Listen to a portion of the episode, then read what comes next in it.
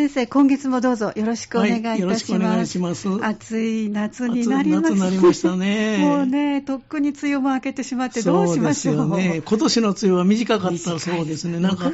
記録を取り始めてから、一番短いとか、いう話を出てましたね。そうですね。ちょっと元気を出しながらいかなきゃいけませんけど。ちょっとした心の持ち方でやっぱり、はい、なえたり元気が出たりしますからね。ねそうですね。はい。まあ頑張りましょう。そうですね。はい。さあ早速7月最初の土曜日のお話、はい、ありますか？今今年はあの4月に入って、はいえー、子供さんが進級したり新入学したりいうことで、えー、子育てとかしつけの話を4月からずっとその格言とか名言とかを通してね、してきたんですけど、その続きをもうちょっと、今月と来月も続くかなと思ってやってみたいと思うはい、ちょうど夏休みに入ってきますからね、皆さんいろんなことをヒントにして、そうですね、ねお話ししていただけたらいいですね。ただね、今回は、はい、今月はちょっと脱線するかもしれないという、あの、はい、社会心理学の範囲でちょっとあの家族そのものでなかっても、えー、例えば家族の中でみんなで話し合ってもらいたいテーマとか、あはい、あるいは夫婦間で話し合ってもらいたい、えー、テーマなんかも触れてみたいと思うんです。嬉しいです。ちょっと家族枠を広めていきたいと思って、思っていますので、はい、まあ、どうなることやら。楽しみです。よろしくお願いいたします。質問させるかわかりませんけど。そうですか。はい。じゃあ、心して。はい。あの、子育てというのは何回もというのか繰り返し言っておりますように、その子が社会に適応して一人で生きていけるようにすること、これが子育て。これはしつけでも同じことが言えると思うんですよね。はい社会にうまく適応して、人とみんなと力を合わせてやっていけるということを、まあ、社会性を身につけさせるのがしつけであり、子育てであると言えることも思いますわ。で、そのためにあの、生まれて乳幼児の時に愛着行動といって、お母さん、主としてあの特定の大人との特別の関係、十分愛されることによって、基本的信頼感が生まれて、人を信じたり自分を信じたりするようになる。でそこから自尊感情が高くなって頑張ろうという気が出てくる。でその自尊感情はその親戚の言葉として、親戚っていうのは言葉としての親戚なんですけど、はい、自己効力感、私はやったらやれるんだと思う、そういう感情も出てくる。そうしますと、人生を辛い時でも乗り切って生きていけるという、こういう、まあ、要するに愛着、心理学でいう愛着とか、基本的信頼感とか、自尊感情、あるいは自己効力感、自己効力感といったような心理学の知見を提供しながらお話をしてきました。で特にその、先ほども言いましたように、社会に適応するための技術、あるいはルール、生き方を内在、心理学で内在化させる、させる自分のものにしてするということの意味では、しつけも大切な親の役目ですと、まあ、そんな話もさせてもらいましたけれども、そういうことの続きをもう少しさせてもらいたいと思います。で、特にしつけにつきましてはね、えー、いろんな考えがあるんですよね。はいはい、厳しい方がいいとか、はい、厳しくない方がいい。でもね、その極論の一つを言いますとね、えー、こんなことを言う人もあるんですよ。はい、しつけというのは、本人の意思とか気持ちを考えずに強制したり、肩にはめる部分もありますよね。しつけですからね。はい、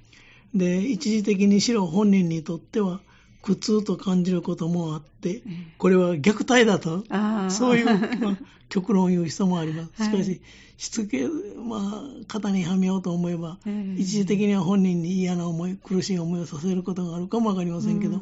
それを言って、これが虐待だと言えば何にもできなくなりますのでね。でね。だからこの話はちょっとパスするというのか、あの、避けていきたいと思うんですけどね。はい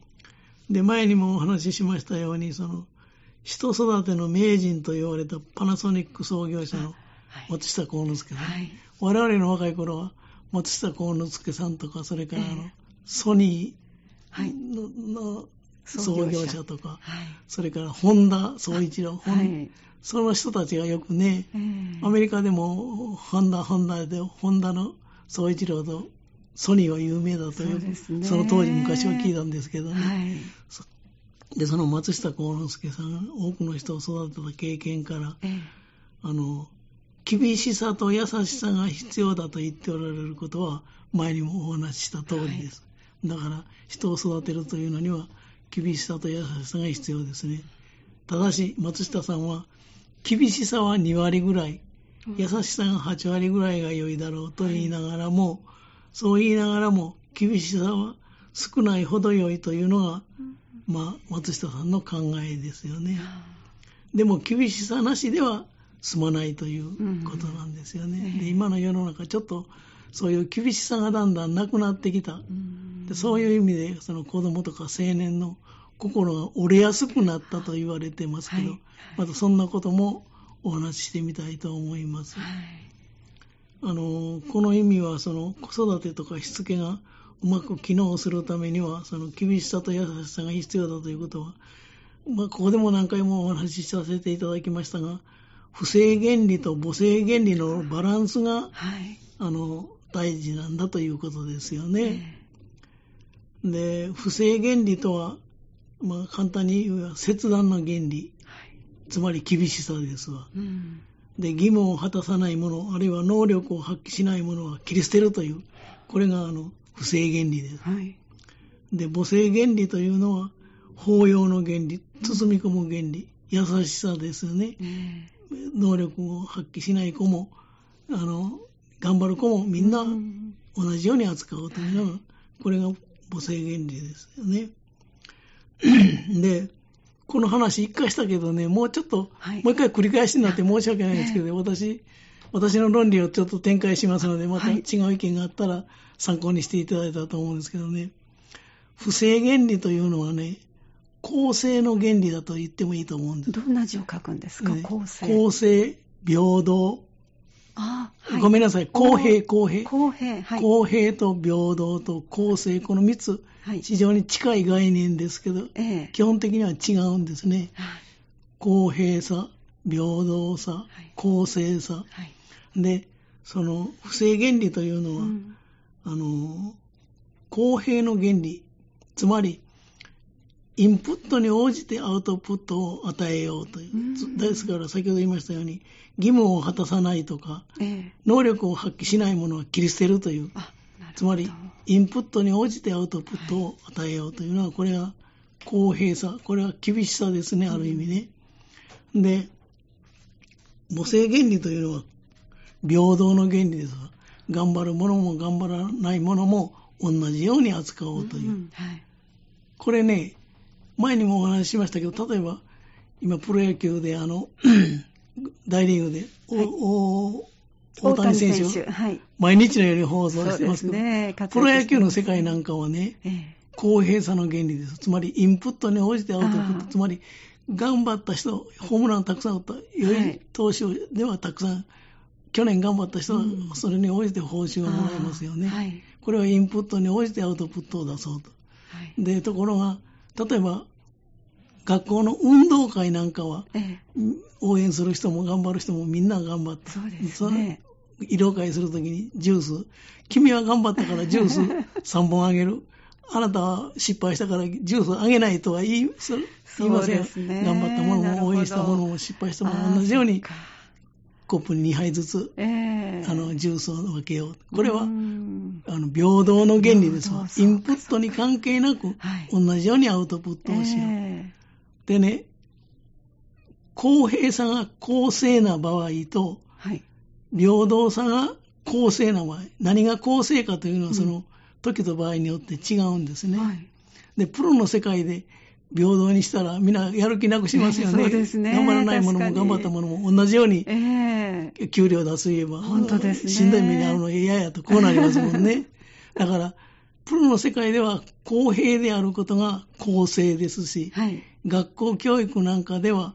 みんな仲良く、福祉の世界でもそうですよね。みんな仲良くすること、インプットに関係なく同じようにアウトプットを分けるというのが公正なやり方。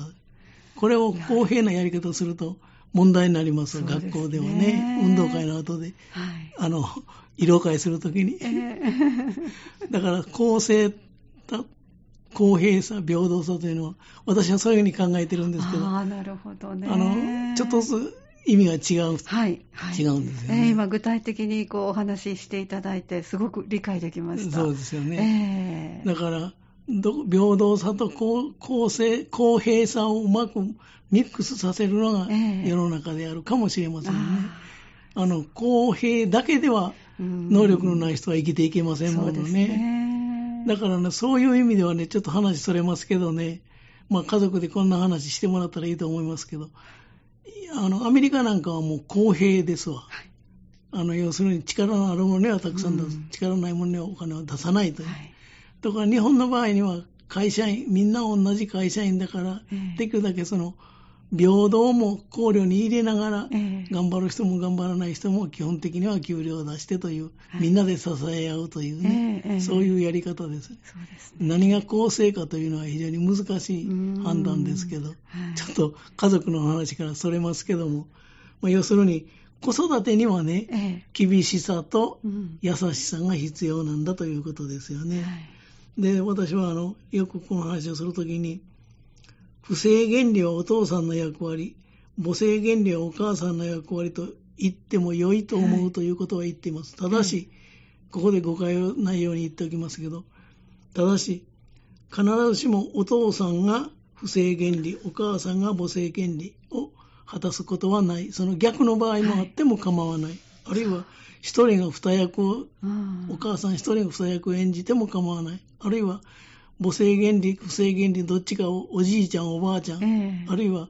幼稚園の先生、小学校の先生が働働かせてもいいかもわかりません。うん。要するに、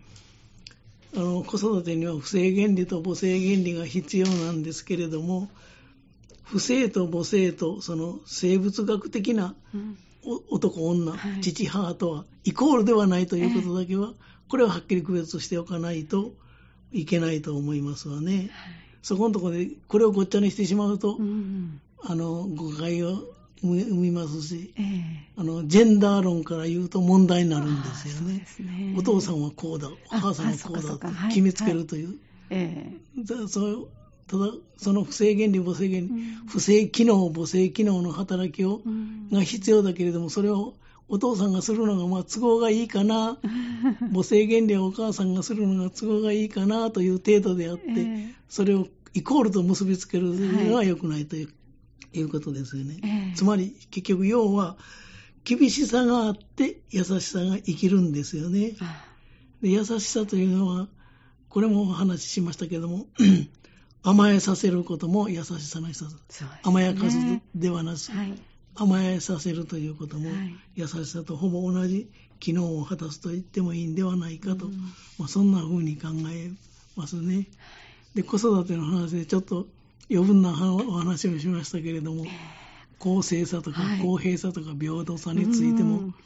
またお家でそうですねね、話し合ってもらったら、ええもう中学生ぐらいになったらこんな話できると思いますのでですねあの、またしてもらったらいいと思います。はいでこの続きまたあ来週ももうちょっと続けていきたいと思いわます。かりました。どうもありがとうございましありがとうございまた。したまた来週もよろしくお願いいたします。はいこの時間は港川短期大学元学長社会心理学ご専門の大前守先生でした。来週もぜひお聞きください。